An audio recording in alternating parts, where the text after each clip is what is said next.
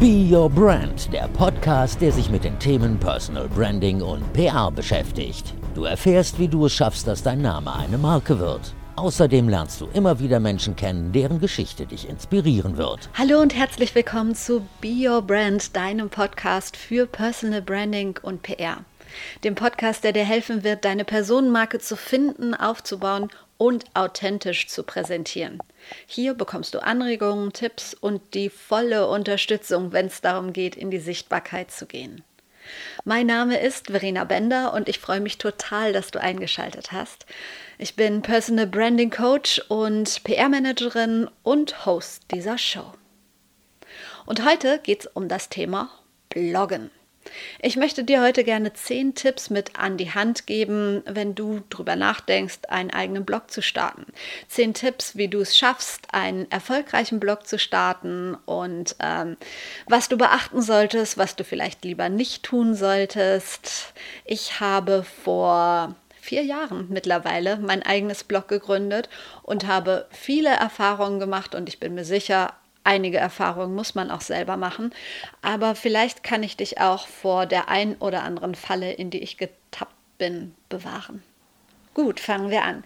Schritt 1 ist, glaube ich, ganz logisch. Finde dein Thema. Vielleicht hast du schon ein Thema, vielleicht beschäftigst du dich sowieso schon die ganze Zeit mit einer Sache und denkst, ja, logisch, darüber kann ich bloggen. Bei mir war das Ganze nicht so einfach. Ich habe lange überlegt. Ich glaube, ich habe schon 2014, Mitte 2014 gesagt, boah, ich möchte total gerne bloggen. Ich habe da mega Bock drauf. Und ja, ich wusste nicht so genau, worüber ich schreiben sollte. Und dann war für mich ganz klar Mode. Ich liebe Mode. Ich beschäftige mich total gerne in meiner Freizeit mit Mode. Und ähm, ja, da liegt es doch nah, einen Modeblog zu starten. Eins der Probleme ist dann schon mal Fotos gute Fotos, gute Fashion-Fotos, die entstehen ja auch nicht mal einfach so. Ich habe jetzt auch keinen guten Fotografen in meiner Nähe, der immer bereit ist, Outfits zu shooten. Selber Fotos zu machen ist auch schwierig. Also ein bisschen drauf rum überlegt. Ähm, außerdem habe ich mit meinem Mann gesprochen. Der ist mir da immer eine gute Hilfe, wenn ich gerade eine neue Idee habe, dann tausche ich mich mit ihm aus und er unterstützt mich auch meistens, aber er gibt mir dann so Tipps, wo ich denke, wow, hast du recht. Ich habe ihm irgendwann in Ruhe erzählt, hey du, ich habe Bock, ähm, einen Blog zu starten und ich glaube, ich schreibe über Mode. Und er meinte, ja, bloggen finde ich cool, ist eine super Idee, aber ganz ehrlich, über Mode, wie viele Modeblogger gibt's? Ja, hm, einige, aber ich finde Modeblogs doch so cool. Er hat gesagt, ja, aber ganz ehrlich, ähm, sich in die Reihe der Modeblogger einzureihen, also entweder man muss ganz spitz gehen, braucht einen ganz bestimmten USB, den ich sowieso nicht hatte in dem Fall, oder überleg dir doch was anderes. Da habe ich gesagt, ja, wie was anderes, aber worüber soll ich denn schreiben? Kochen kann ich nicht, backen kann ich auch nicht, basteln kann ich auch nicht, also worüber soll ich schreiben? Und dann hat er gesagt, Schreib doch über PR. Schreib über Journalismus, über PR. Du bist seit pff, acht Jahren in der PR-Branche, du bist ausgebildete Journalistin. Wer sollte besser über PR-Themen im Entertainment-Bereich bloggen können als du? Da habe ich gedacht, hm, eigentlich gar nicht so eine schlechte Idee. Dann habe ich ein paar Tage darauf rumgedacht und hatte auch jede Menge Ideen, was man machen kann. Ähm, viele davon habe ich dann nicht umgesetzt. Aber ähm, grundsätzlich fand ich das ganz cool und habe mir überlegt, okay, du startest einen PR-Blog. So, damit hatte ich dann schon mal das Thema. Punkt 2. Wähle einen Namen, der zu deinem Business passt und einen Namen, der noch frei ist. Ja. Und das war gar nicht so einfach. Das hört sich jetzt im Nachhinein so einfach an. Und ähm, jetzt denke ich, ja klar, PR-Leben lag doch auf der Hand. Aber damals lag es leider überhaupt nicht auf der Hand. Ich habe so viele Ideen aufgeschrieben und wieder durchgestrichen und wieder aufgeschrieben. Und irgendwann habe ich Freunde gefragt, habe meine Familie gefragt, habe meine Top 5 ähm, genommen und darüber abstimmen lassen. Und bei der Abstimmung war auch ein klarer Sieger dabei. Und als ich ihn dann eingegeben habe im Netz, habe ich gemerkt, oh no, der ist schon besetzt. Okay, so hat die Suche wieder angefangen und ich hatte gelernt, hey, bevor du abstimmen lässt, check doch erstmal, ob die Namen noch frei sind. Und beim Checken meine ich nicht nur, ob die Adresse noch frei ist, in meinem Fall war es www.prleben.de ähm, oder prleben.com, was auch immer. Ähm, da ich auf Deutsch schreibe, hat es mir gereicht, dass die ähm, DE-Adresse frei ist. Nein, am besten ist, du checkst auch direkt, ist der Instagram-Kanal noch frei oder gibt es schon jemanden, der PR-Leben nutzt? Ähm, ist der Twitter-Kanal noch frei? Gibt es schon eine Facebook-Seite zu dem Titel und so weiter und so weiter? Das sind so die ersten Punkte, wenn es um den Namen geht.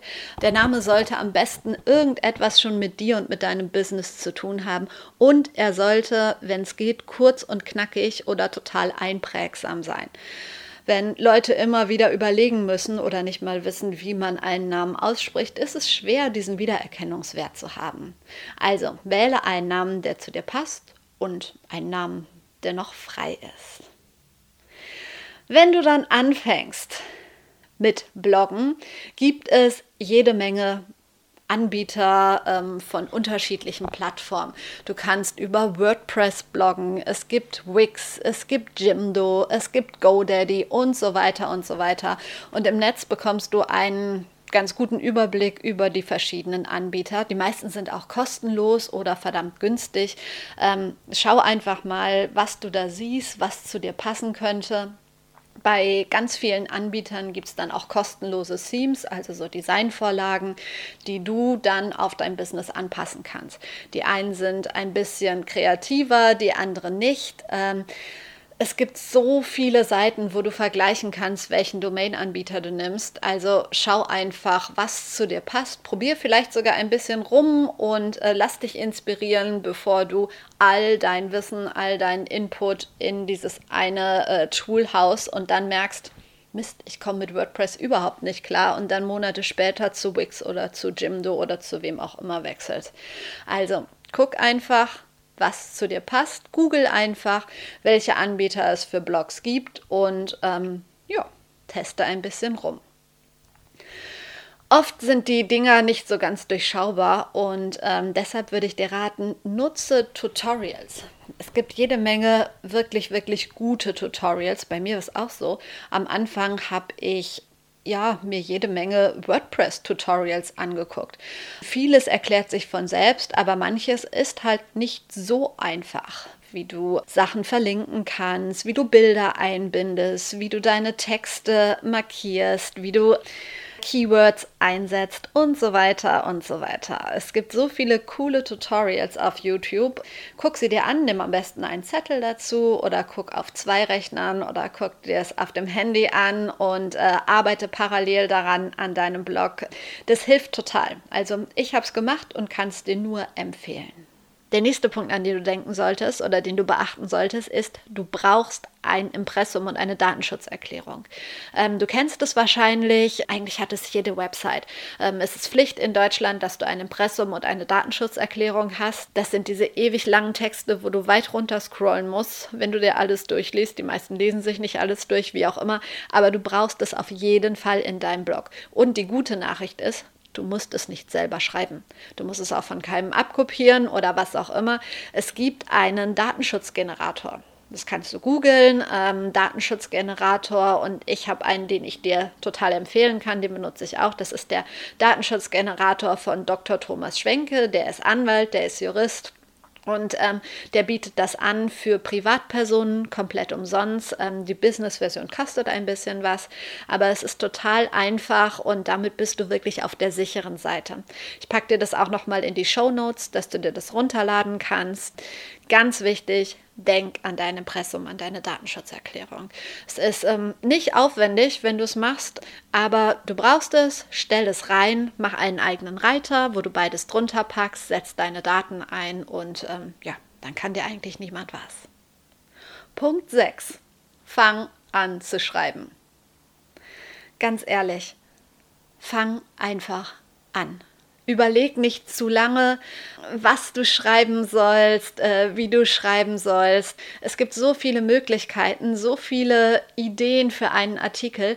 Und ganz ehrlich, wenn ich jetzt zurückdenke, was mein erster Artikel war, ich glaube, es ging um PR für das RTL Dschungelcamp und dass das RTL Dschungelcamp so eine coole Promo hat. Überall in jeder Zeitschrift.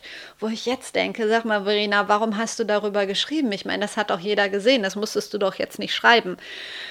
Egal, ich habe es gemacht ähm, und ich glaube, es ist ganz wichtig, einfach irgendwo zu starten. Einfach mit irgendetwas rauszugehen.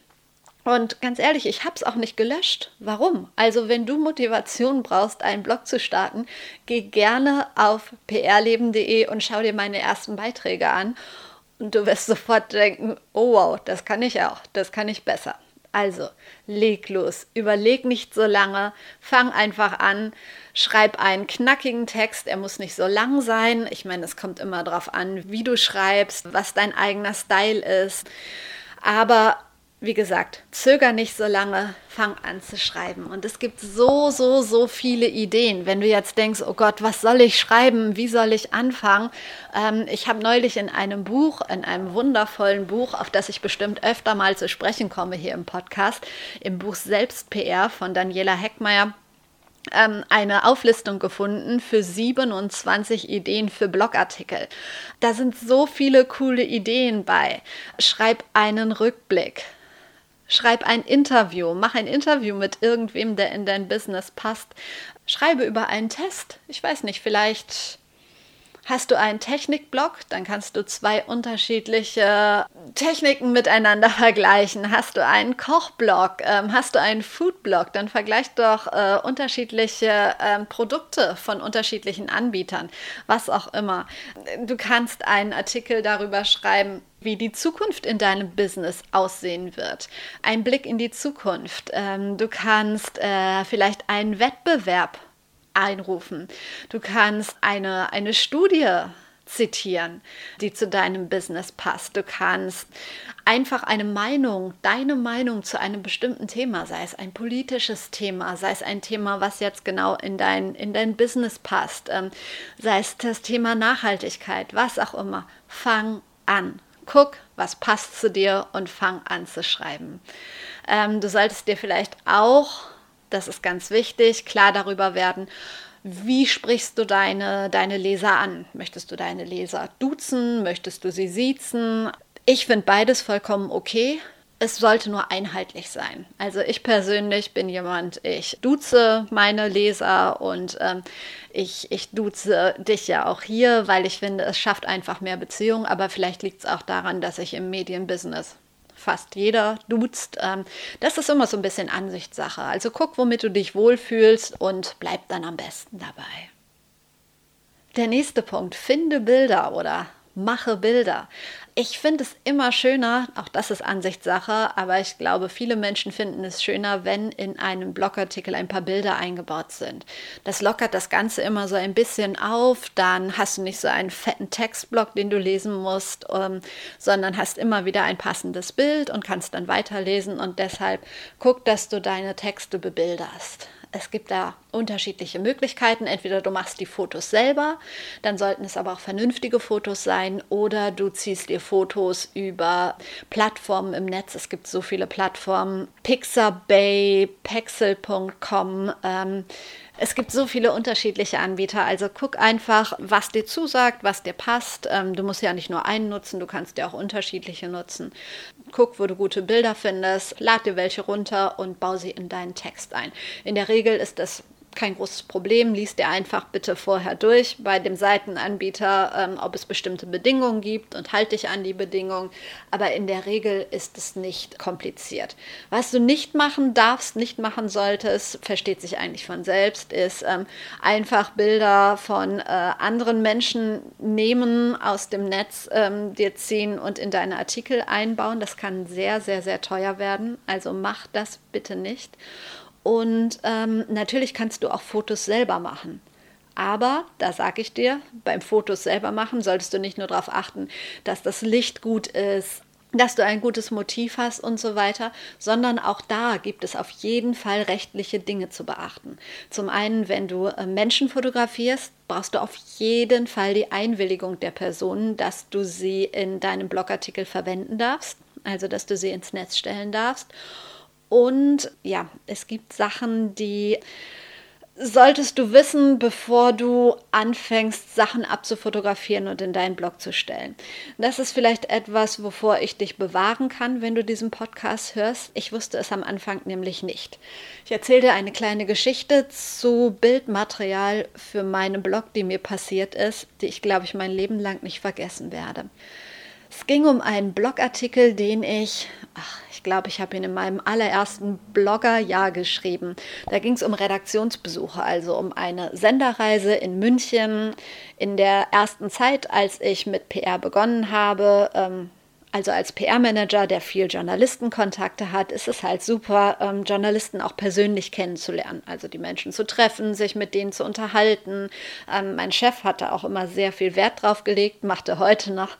Ähm, als PR-Manager sollst du rausgehen, sollst dich mit Leuten treffen, sollst die Menschen kennenlernen, denn ähm, Geschichten entstehen natürlich viel eher, wenn du dir mal gegenüber sitzt, ähm, wenn du dich ein bisschen kennst, als wenn du nur telefonierst oder nur schreibst.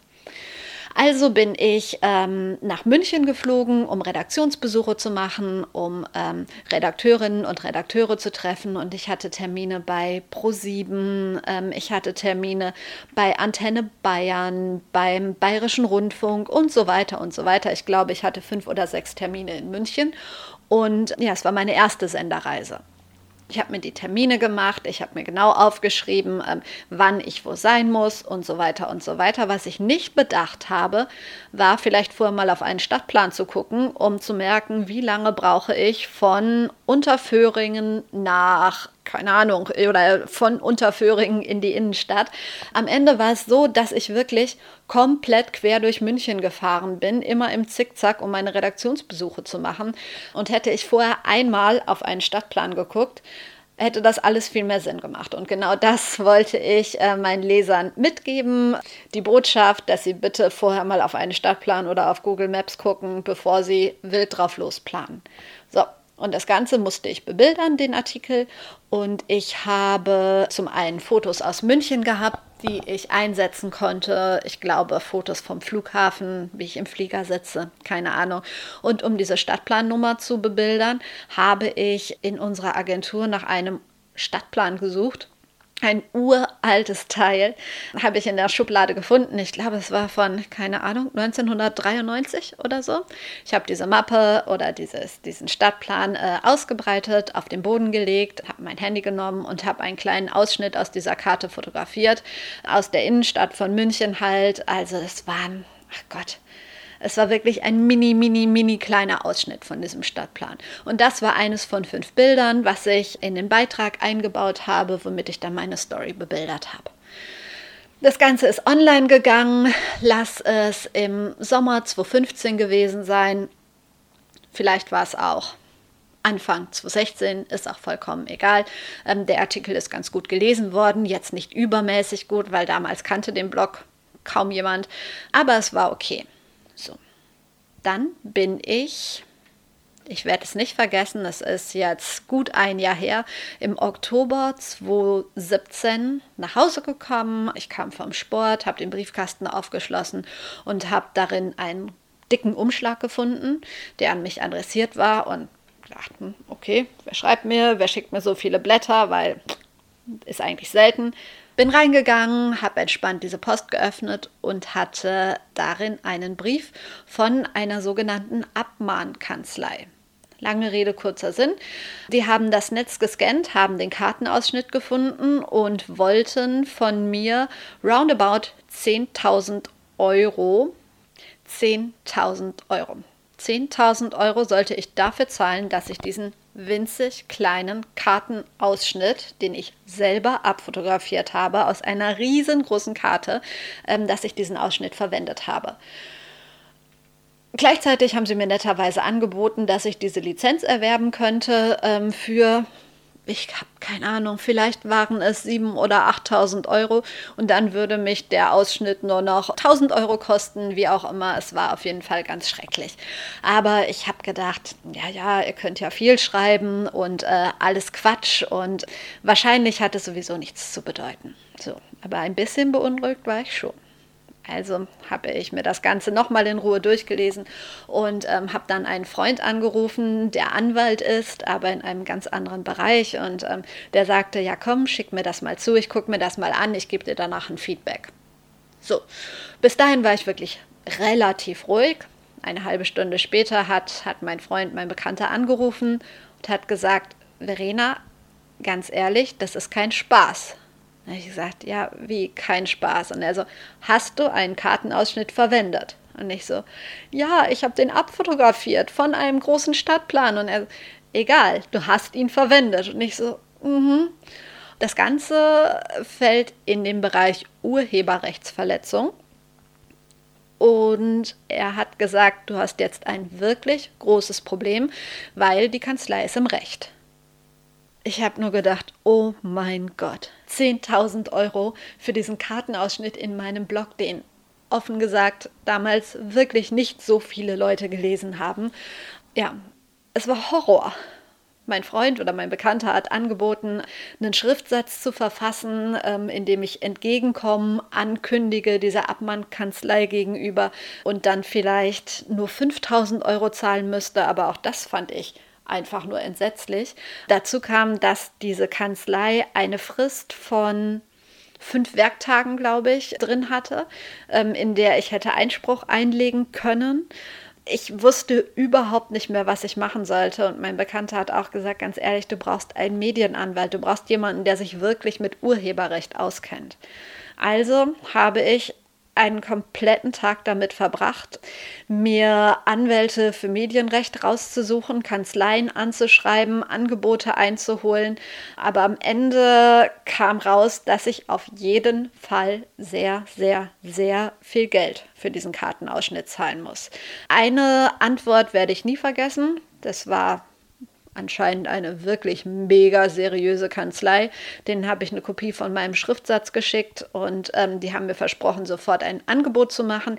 Das haben sie auch gemacht und in diesem Angebot stand dann, dass ich ein wirklich großes Problem hätte und sie mir natürlich gerne helfen könnten für einen Betrag von 8000 Euro, dass wir das Ganze vielleicht um die Hälfte reduzieren können, womit wir dann ja insgesamt wieder bei 13.000 Euro wären.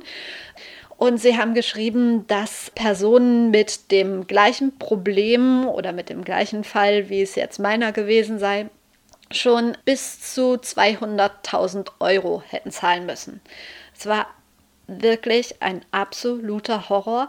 Ich hatte zwei schlaflose Nächte. Ich wusste nicht mehr, was ich machen sollte und musste mich natürlich dann irgendwann entscheiden, welchen Anwalt beauftrage ich jetzt. Und in der zweiten schlaflosen Nacht habe ich mir überlegt, du hast ja jetzt überhaupt nichts mehr zu verlieren. Ruf doch bei dem Verlag, der diese Karte, ähm, der die Rechte an dieser Karte hat, versuch doch einfach mal da anzurufen und versuch dich zu erklären.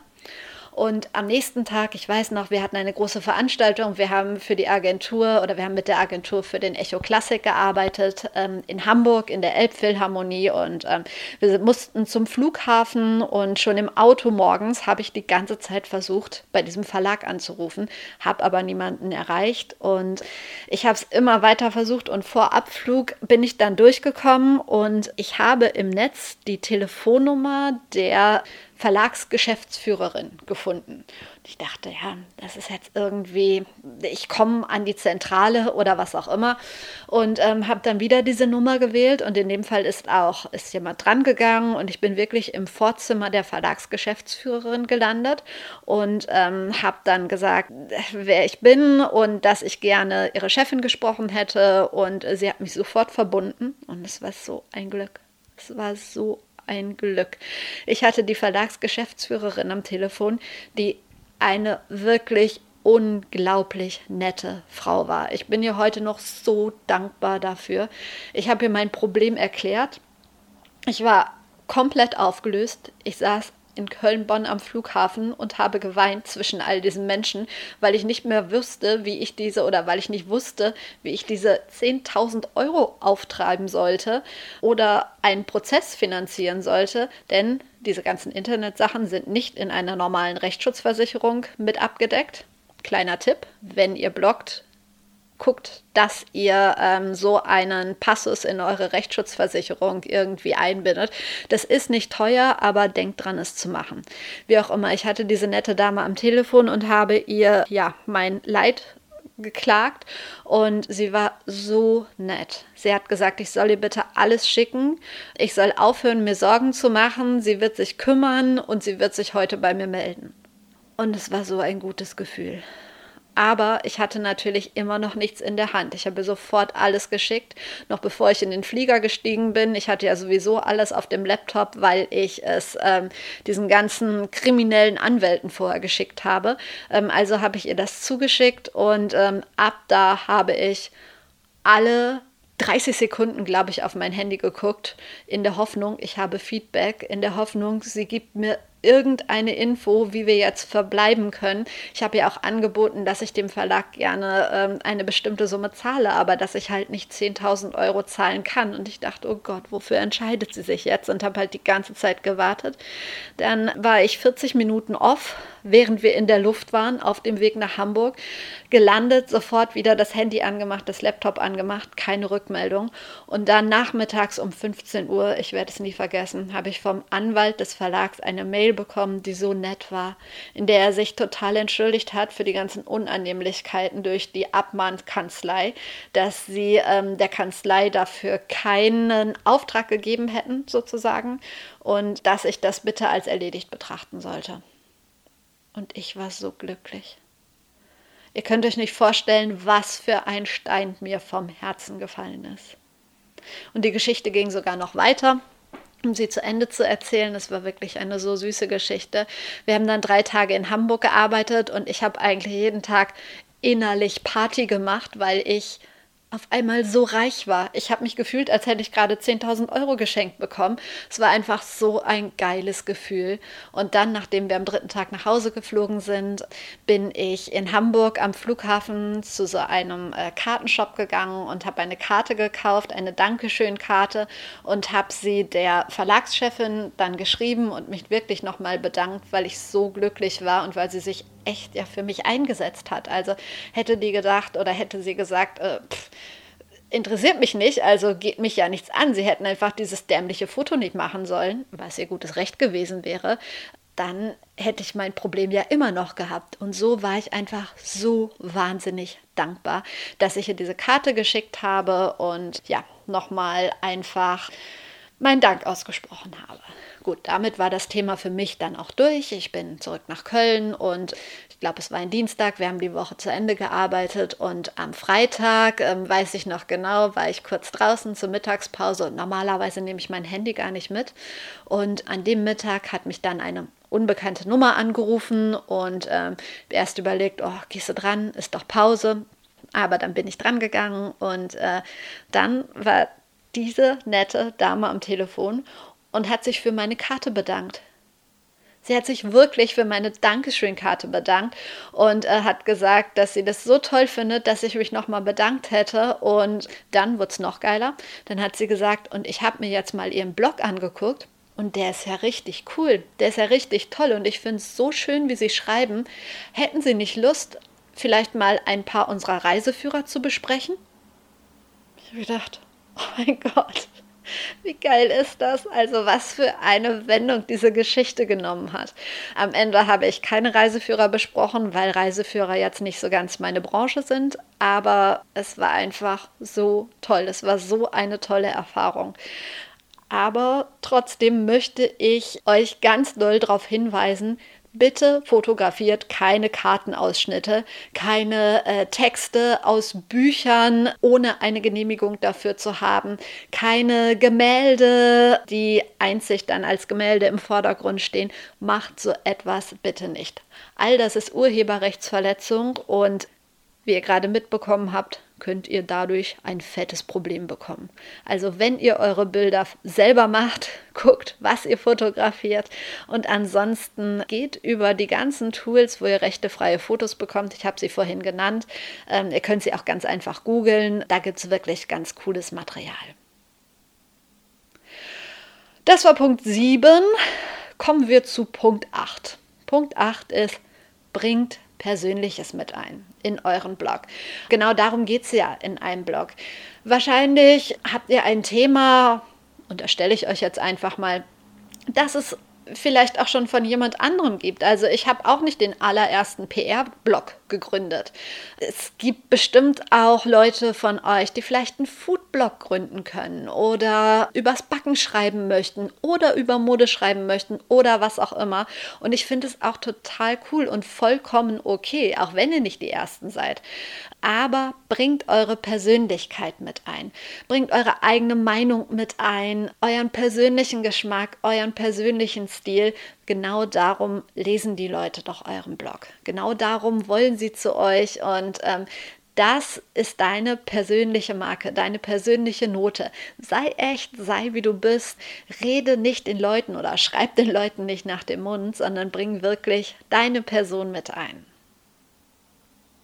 Veröffentliche deine Artikel an einem festen Tag. Guck, dass du einen bestimmten Rhythmus hast, an dem du bloggst.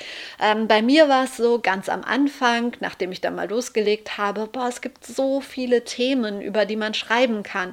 Und ich habe ähm, regelmäßig Interviews mit Journalisten gemacht, mit denen ich zusammenarbeite. Ich habe Interviews mit anderen PR-Leuten gemacht. Ähm, auf einmal gab es so viele Geschichten, die man schreiben kann. Und ich habe angefangen, zweimal die Woche zu bloggen. Und irgendwann habe ich gemerkt, oh wow, das ist echt viel. Und ich glaube, ich habe das die ersten anderthalb Jahre durchgezogen und dann bin ich auf einen einwöchigen Rhythmus gegangen und mit dem bin ich eigentlich auch ganz zufrieden. Also es gibt immer noch diese Wochen, wo ich denke, oh krass, ich könnte darüber schreiben und darüber und darüber. Vielleicht veröffentliche ich einfach mal drei Artikel diese Woche. Und dann gibt es aber auch die Wochen, wo ich verdammt viel zu tun habe in meinem Job oder privat, was auch immer, und wo ich so glücklich bin, wenn ich dann noch einen Artikel auf Halde hatte, ein oder zwei, also irgendwelche zeitlosen Sachen. Und ich glaube, für den Anfang ist es gut, wenn du einmal die Woche, vielleicht auch nur alle zwei Wochen einen Artikel online stellst. Und lieber etwas, was Qualität hat und dafür weniger als zweimal die Woche einfach nur um des Veröffentlichen Willens irgendetwas zu veröffentlichen. Das ist ganz, ganz wichtig. Und genau veröffentliche an einem festen Tag. Deine Leser finden es cool, wenn du ihnen ja eine Struktur mit an die Hand gibst. Also meine Beiträge kommen jeden Dienstagmorgen um 6.30 Uhr und das ist mittlerweile Gewohnheit und ich habe da wirklich auch meine besten Abrufe. Ähm, die Leute gehen schon vorher manchmal drauf und gucken, ob der neue Artikel da ist und sie wissen, Dienstag ist mein Blogtag und das ist mittlerweile so etabliert. Das steht auch auf meinen Social Media Kanälen. Dienstag ist mein Blogtag und ähm, ich würde euch raten, macht es auch so. Und ihr müsst euch auch gar nicht dann dienstags morgens um 6.30 Uhr oder mittwochs morgens oder freitags, keine Ahnung, wann ihr veröffentlichen wollt, Ihr müsst euch dafür gar nicht an den Rechner setzen. Bei den meisten Anbietern kann man das vorher einstellen. Also bei WordPress weiß ich, auch wenn ihr nicht die Bezahlversion habt, ihr könnt es ähm, vorher einstellen, ihr könnt es planen und dann ähm, geht der Artikel automatisch an einem festen Tag zu einer festen Uhrzeit online. Und ja, ich würde dir einfach raten, das so zu machen. Punkt 10 ist, promote deine Artikel. Guck, dass du deine Artikel bekannt machst. Es gilt da eine 80-20-Regel und die besagt nicht, dass du 80 Prozent in deinen eigenen Artikel stecken solltest und 20 Prozent in die Promotion. Nein, es ist wirklich genau umgekehrt. Guck, dass du deine Artikel teilst auf deinen sozialen Netzwerken, dass du deine Artikel bei Twitter teilst. Vielleicht kannst du sie in Facebook-Gruppen teilen, ähm, auf deiner Facebook-Seite. Vielleicht hast du einen Newsletter, in dem du deinen Artikel auch nochmal anbieten kannst. Vielleicht kannst du einen Link zu deinem Blog in deine Signatur packen, deine E-Mail-Signatur. Es gibt so viele unterschiedliche Möglichkeiten, seine Artikel zu promoten und genau da solltest du deine Zeit reinstecken. Gerade am Anfang ist es so wichtig, sich eine Base aufzubauen. Dazu gehört es auch, bei anderen zu kommentieren, äh, den Content von anderen zu liken ähm, und sich dadurch einen Namen zu machen. Aber darauf werden wir auf jeden Fall in den nächsten Folgen noch eingehen, ähm, auf das Verhalten in Social Media, darauf, ja, wie du es schaffst, dir einen Namen zu machen und auch deinen Content bekannt zu machen und wie du dich in Social Media verhalten solltest, um deine Personal Brand bestmöglich zu präsentieren. Ich glaube, das war ganz schön viel, das war jede Menge Input. Also zehn Punkte, wie du einen erfolgreichen Blog startest. Ich fasse das noch einmal kurz für dich zusammen, weil es jetzt ja wirklich viel Content war. Punkt 1, finde dein Thema. Punkt 2, wähle einen Namen, der zu dir passt und einen Namen, der noch frei ist. Und am besten sollte er auch einprägsam sein. Punkt 3, wähle einen Anbieter. Punkt 4, nutze Tutorials. Punkt 5, denk an deine Datenschutzerklärung. Punkt 6, fang einfach an zu schreiben. Punkt 7, finde Bilder oder mache Bilder, aber mache nicht meine Fehler. Punkt 8, bringe Persönliches mit ein. Punkt 9, veröffentliche deine Artikel an einem festen Tag in einem festen Rhythmus. Und Punkt 10, promote deine Artikel. Das war's mit Be Your Brand. Vielen Dank fürs Zuhören. Danke, dass du dabei warst. Wenn du mir Feedback geben möchtest zu dem Podcast oder Anregungen geben möchtest, ich würde mich total freuen. Du findest mich im Netz überall unter PR-Leben. Folg mir gerne auf Instagram, lass uns da vernetzen, schreib mir gerne, ich werde dir auf jeden Fall antworten. Ich wünsche dir jetzt noch einen super schönen Tag und freue mich, wenn du beim nächsten Mal wieder dabei bist. Jeden zweiten Donnerstag gibt es eine neue Folge von Be Your Brand. Bis dahin. Trau dich. Geh raus und zeig dich.